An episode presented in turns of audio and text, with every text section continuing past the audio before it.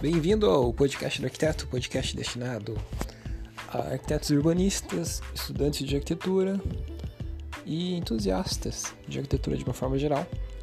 Meu nome é Rafael Fischer, eu sou o criador do podcast do arquiteto. Você pode saber mais informações, acessar mais informações e entrar em contato, mandar dúvidas, sugestões, críticas, elogios, sugestões, é, enfim, conversar com o podcast do arquiteto acessando o www.podcastarquiteto.com ou então pelas redes sociais, especificamente falando Instagram, no arroba podcast do arquiteto e também no meu perfil pessoal, arroba Rafael. No episódio de hoje, a gente vai falar sobre a Torre Eiffel. Vamos falar sobre uma das obras mais icônicas do mundo, com certeza a mais icônica da França, a mais icônica de Paris.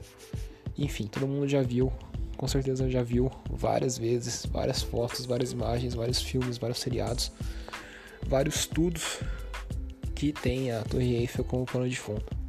Então, comentar um pouquinho mais sobre essa obra tão, tão icônica e tão importante para a humanidade.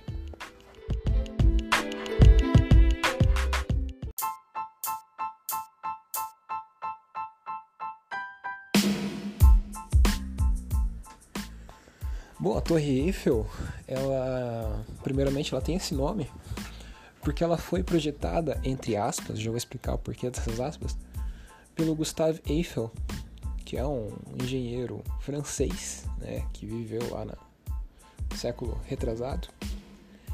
E na realidade a Torre Eiffel ela foi projetada para uma exposição universal, por uma expo, então as expos são essas, essas feiras mundiais que tem de 5 em 5 anos em algum lugar do mundo, né? A última que teve foi em, foi em Milão, a próxima que vai ter vai ser em Dubai, a anterior de Milão foi acho que em Xangai, se não me engano.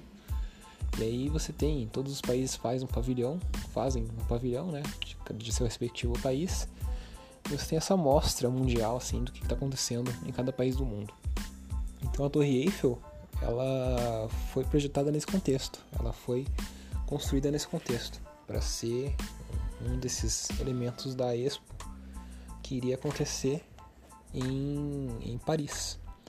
E isso tudo em 1889, né? Então ia ter essa Expo em 1889 e a Torre Eiffel seria basicamente assim o, o portão de entrada, digamos assim, dessa Expo. Ela se localiza perto do rio Sena, né, que é um dos rios mais famosos do mundo, o rio que corta Paris. E como ela foi projetada, ela foi concebida assim para ser é, construída na Expo, como todos os pavilhões de expos que existem por aí, ela seria temporária, ela não ia durar para sempre. Então, ela, a, Expo começa, a Expo aconteceria em 89, 1889 que é a data que marca o centenário da Revolução Francesa. E a torre ela ia ficar em pé até 1909, ou seja, ela ia durar 20 anos. Ela, tinha sido planejada para cachorro. Ela tinha sido planejada para ficar em pé por 20 anos. E acabou que, felizmente, né, ela acabou ficando, durando bem mais do que isso. O pessoal resolveu manter ela, para sorte de todo mundo que visita Paris. E, enfim, é uma, um ícone, né? se tornou um ícone da capital francesa. A título de curiosidade, é, antes da Expo de Paris de 1889, teve outras expos, obviamente, e teve várias tentativas de fazer uma coisa parecida com a Torre Eiffel, né? fazer uma torre gigante, alta. Imagina só, uma torre de 300 metros em 1800 e alguma coisa. É uma coisa, é um feito da engenharia absurda, né? Então já tinha tido essas tentativas, né? tinha tido essa intenção, mas nunca tinha saído do papel. Então a Torre Eiffel foi a primeira vez que essa ideia de fazer uma torre alta mesmo, uma torre com mais de 300 metros de altura, saiu do papel naquela época. E, enfim, só para você ter uma ideia do um pouco mais sobre o Gustave Eiffel, que foi o, o projetista, o responsável pela, pela torre, uma realidade é assim, ele levou o nome, ele levou a fama, ele levou o crédito por ter feito a torre, mas ele na realidade ele era dono de uma empresa, uma construtora, que era renomada, que era bem conhecida na época por fazer vários viadutos, várias ferrovias, vários pavilhões de aço, né? Ele estava trabalhando muito forte com essa questão do aço, ele era uma referência na construção com aço. E ele resolveu participar do concurso, porque a Torre Eiffel, por acaso você não saiba, ela foi fruto de um concurso de arquitetura. Então, a organização da, da Expo fez um concurso, né? E as pessoas, os arquitetos e os engenheiros fizeram submissões, né? Fizeram propostas e foram julgados por um júri que selecionou a melhor proposta. E o Gustave, Gustave Eiffel resolveu entrar nesse concurso e ele selecionou três funcionários deles, dele, dois engenheiros e um arquiteto, para fazer a proposta da Torre Eiffel. E eles fizeram essa proposta. No começo ele não gostou muito assim da proposta, acabou fazendo umas modificações no final das contas. Eles mandaram essa proposta lá para o concurso e acabaram vencendo esse concurso. Né? Esse concurso aconteceu em 86. E a Torre Eiffel ela foi concluída, ela foi inaugurada em 89. Então, uma diferença de três anos ali entre a concepção do, do projeto e a sua inauguração.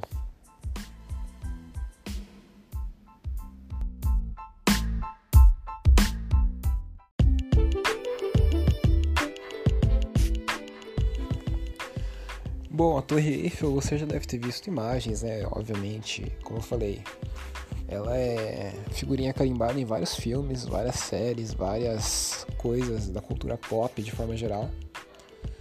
Mas se você não conhece como ela é, eu vou explicar um pouquinho aqui, também vou colocar uma foto no, na capa do episódio. É uma torre gigante com 324 metros de altura em Paris.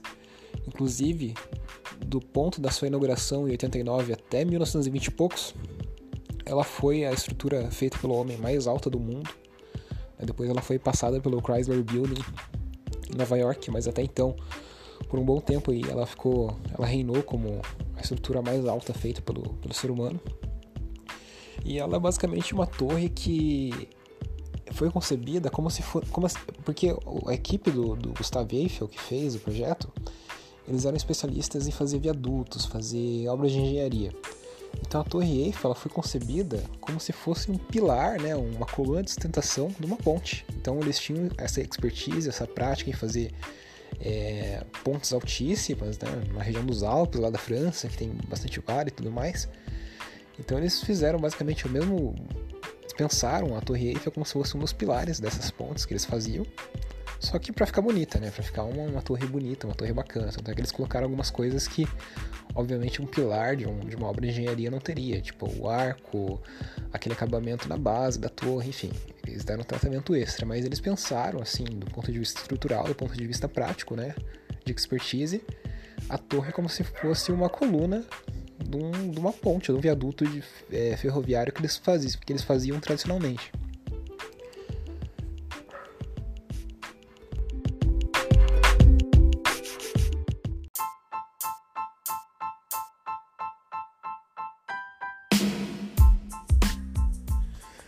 Então a torre ela, ela começa com quatro partes, né? Ela tem uma planta quadrada, digamos assim.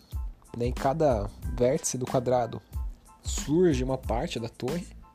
Elas vão subindo, né, no ângulo de 54 graus, até que conforme elas sobem, elas essas, essas bases começam a se encontrar.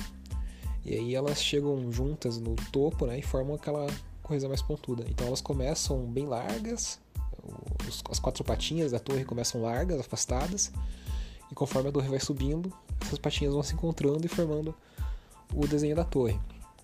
A torre ela tem dois pavimentos intermediários que podem ser acessados, né? Você pode subir nesses pavimentos intermediários, inclusive num deles tem um restaurante bem renomado, bem famoso, restaurante temático. E você pode também subir no topo da torre, você pode ir até o cume da torre. Então, se você quiser ir até o segundo pavimento, que é esses pavimentos intermediários aí, você pode subir de escada. Eu fui de escada quando eu tive a oportunidade de ir, tanto no primeiro quanto no segundo pavimento. Agora, se você quiser subir lá no topo, lá na parte mais alta, você tem que pegar o elevador.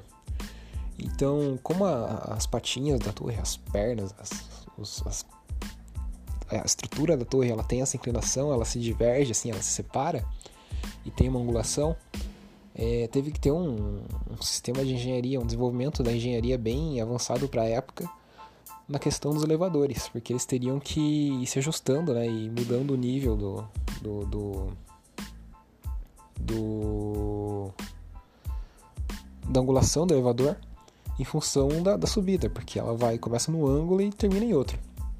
Então teve essa questão do desenvolvimento da engenharia dos elevadores. Eu dei uma travada aqui porque apareceu uma mensagem no WhatsApp. Daí eu fui ler e me distraí, enfim. É, e só continuando aqui, terminando, concluindo esse episódio do Torre Eiffel, outra coisa interessante é que ela levou basicamente dois anos e pouquinho para ser concluída, né? Então o projeto foi selecionado em 86, 1876, e em 1889 ela estava pronta, inaugurada. E precisou basicamente de 300 pessoas, 300 trabalhadores para construir a torre, o que, assim, não é tanto se for para pensar, ainda mais levando em consideração a época. E uma coisa que aconteceu é que ela custou, no fim das contas, duas vezes e meia mais caro do que ela tinha sido originalmente orçada, né? Então teve. passou bastante do orçamento também. E, enfim, é um. acabou se tornando um projeto ícone, né? Então o pessoal gostou muito, né? causou um impacto muito positivo. Teve, obviamente, criticismo, né? Teve gente que criticou bastante, até porque Paris era uma cidade tradicionalmente. É, horizontal e tinha esse ícone vertical que rompendo com a, com a horizontalidade da cidade. Mas no, no, fim das contas o pessoal gostou tanto, causou tanto, trouxe tantos benefícios do ponto de vista de turismo e, enfim, de criar um ícone para Paris e para França, de uma forma geral, de uma forma geral, que acabou que o pessoal, que o governo francês resolveu manter a torre. E hoje em dia, se você for para Paris, com certeza você pode visualizar e você pode visitar essa torre Eiffel.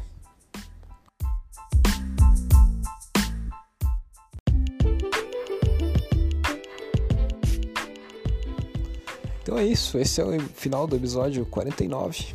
Então a gente tá quase, tá um episódio de chegar no episódio 50, que era a, a meta definida originalmente ali para podcast do arquiteto para esse ano. Na realidade, a meta era 100 episódios, né? Mas aí eu percebi que é uma meta muito viajada, diminui para 50, que é uma meta mais próxima, tanto é que a gente está chegando nela. Vamos ver, eu acho que dá para chegar até no 60 no final, do, até no final de 2018, mas não vou prometer nada. Então é isso, me despeço de vocês, espero que tenha gostado. Acesse o site, acesse as redes sociais, Instagram. Nos vemos na próxima, um abraço, falou, valeu!